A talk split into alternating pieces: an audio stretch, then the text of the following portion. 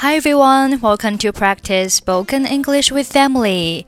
欢迎收听和 Emily 一起练口语，我是 Emily。Okay, today's sentence is Have you got better now? Have you got better now? Have you got better now?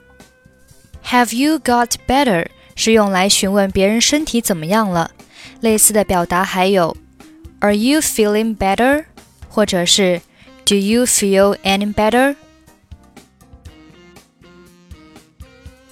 Steven，你好点了吗？Steven，Have you got better now？好多了，医生说我很快可以出院，我真想家啊。Yes, the doctor said that I can leave soon. I really miss home. 我想你非常想念你的妻子和孩子吧。I guess you miss your wife and children very much. 是的，你说的没错，但是我必须再待上一天观察一下才行。Yes, you are right, but I have to stay for another day for observation. 有必要的话，我可以在这里陪你到出院。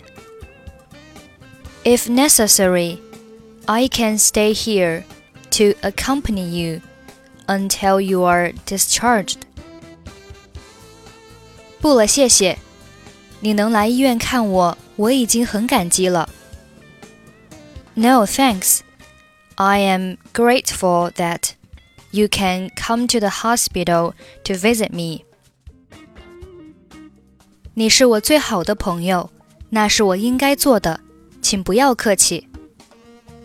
You are my best friend.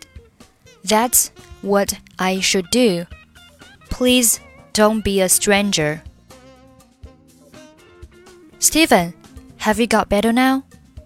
Yes, the doctor said that I can leave soon.